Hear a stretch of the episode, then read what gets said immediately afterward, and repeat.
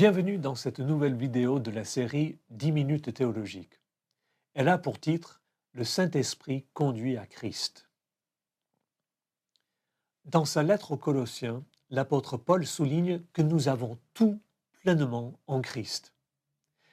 Dans sa première épître aux Corinthiens, il dit encore que personne ne peut poser d'autres fondements pour édifier l'Église que celui qui a été posé, savoir Jésus-Christ.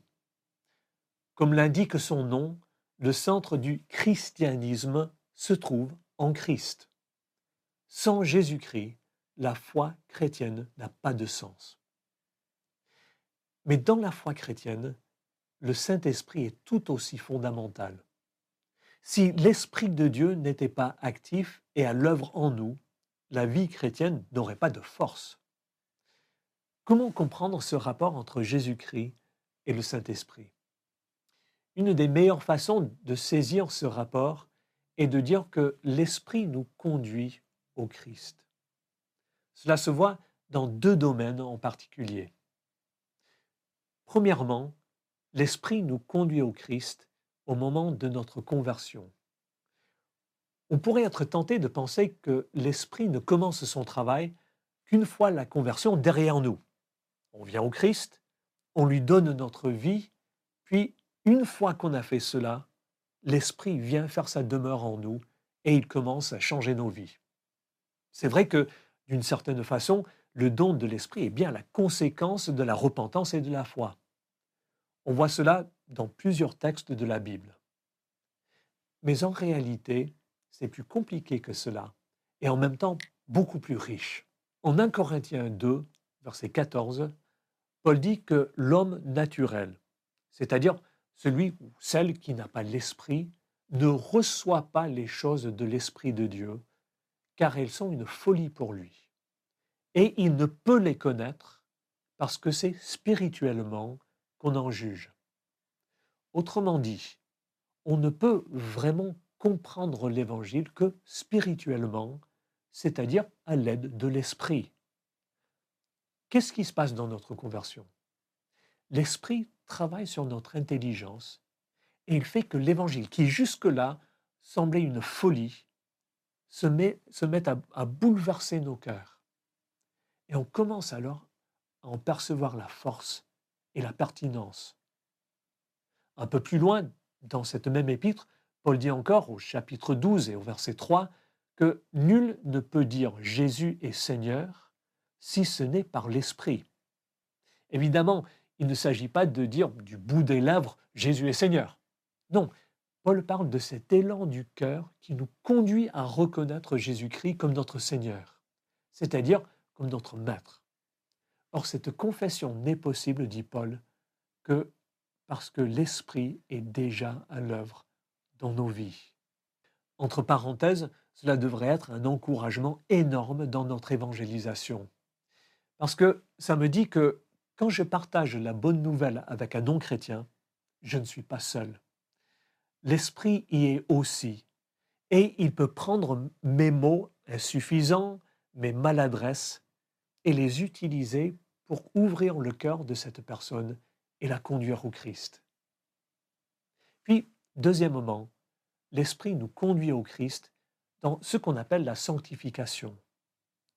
La Bible dit que ce que Dieu veut, c'est que nous soyons conformés à l'image de Jésus-Christ.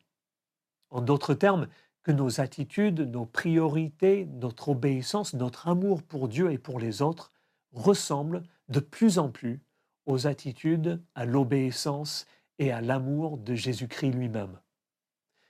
Quand les autres nous regardent, ils devraient voir quelque chose de Jésus-Christ en nous.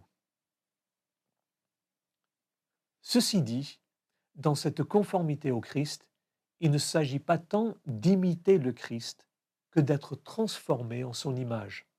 Et ça, c'est l'œuvre de l'Esprit. Paul donne cette image un peu surprenante en 2 Corinthiens 3, verset 18, d'un miroir que nous contemplons.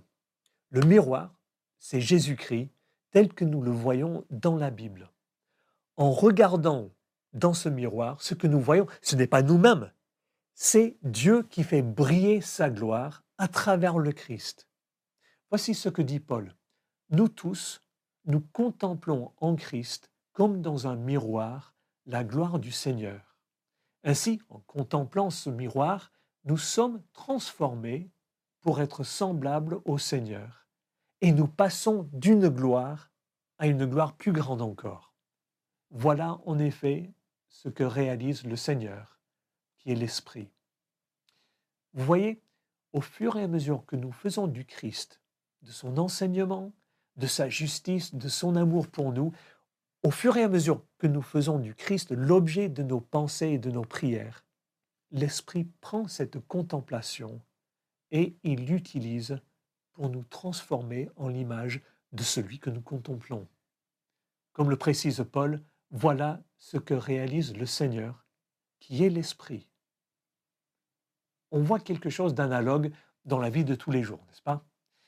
Quand quelqu'un est passionné par une vedette ou un personnage important, ça peut être un chanteur, un footballeur ou autre, il se met parfois à s'habiller comme lui, à mimer ses gestes et parfois même à imiter sa voix. Il veut être comme lui. Plus il passe du temps à réfléchir sur ce personnage qui le fascine, plus son attention est fixée sur lui et plus il devient comme lui. Il en est de même dans notre relation avec le Christ. Mais en plus de ce désir d'imitation, l'Esprit lui-même est à l'œuvre pour transformer nos cœurs et nos attitudes pour que ce qui est vrai en Christ devienne de plus en plus vrai en nous. Dans notre sanctification comme dans notre conversion, l'Esprit nous conduit au Christ. Tout cela montre que ce que l'Esprit fait dans nos vies est inséparable de ce que Dieu a fait en Christ. En réalité, d'après la Bible, le Saint-Esprit ne vient pas pour faire une œuvre qui lui serait propre et qui nous ferait oublier celle du Christ. Au contraire, l'Esprit vient nous faire découvrir toutes les richesses qui sont dans le Christ Jésus. Dans l'évangile de Jean au chapitre 16 et au verset 13 et 14, Jésus dit ceci à ses disciples. L'Esprit qui révèle la vérité vous conduira dans la vérité tout entière. Il ne parlera pas de lui-même, mais il dira tout ce qu'il aura entendu et il vous annoncera ce qui doit arriver. Il manifestera ma gloire, car il recevra de ce qui est à moi et vous l'annoncera. L'action de l'Esprit est capitale dans la vie chrétienne, mais cette action est discrète. Elle est orientée tout entière vers le Christ et sa gloire. D'ailleurs, on voit quelque chose de la beauté et de l'humilité du Dieu trinitaire là-dedans. Quand Jésus-Christ vient dans le monde, il ne vient pas pour se mettre en avant, mais pour glorifier le Père. Quand l'Esprit vient, il ne vient pas pour attirer l'attention sur lui, il vient pour attirer les regards sur Jésus-Christ. Il y a quelque chose de remarquable là. Dans les relations qui animent le cœur de Dieu lui-même, du Dieu Père, Fils et Saint-Esprit, la logique n'est pas de se mettre en avant, mais de glorifier l'autre. Une dernière précision. L'Esprit Saint est aussi celui qui a inspiré la Bible. Il y a là une vérité importante pour notre vie chrétienne, car l'Esprit, qui est l'Esprit de Dieu et l'Esprit de vérité, ne se contredit pas. Et ça veut dire que lorsque l'Esprit touche nos vies, il le fait en nous conduisant au Christ, mais il le fait aussi en conformité avec cette parole dont il est lui-même l'auteur ultime. Cela nous aide énormément à savoir ce qui vient de l'Esprit et ce qui ne vient pas de lui. Si quelqu'un dit L'Esprit m'a parlé, mais que ce qu'il dit est en contradiction avec la parole de Dieu écrite, avec la Bible, cette voix n'est pas celle de l'Esprit, aussi impressionnante ou convaincante puisse-t-elle être. L'Esprit reste fidèle à ce qu'il a lui-même dit aux prophètes et aux apôtres. Ainsi, l'Esprit nous conduit au Christ. Et il le fait pour que dans nos vies, Jésus-Christ soit glorifié et que dans tout ce que nous sommes, dans tout ce que nous faisons, le Christ soit de plus en plus visible. L'Esprit agit pour que nous ressemblions de plus en plus à Jésus-Christ.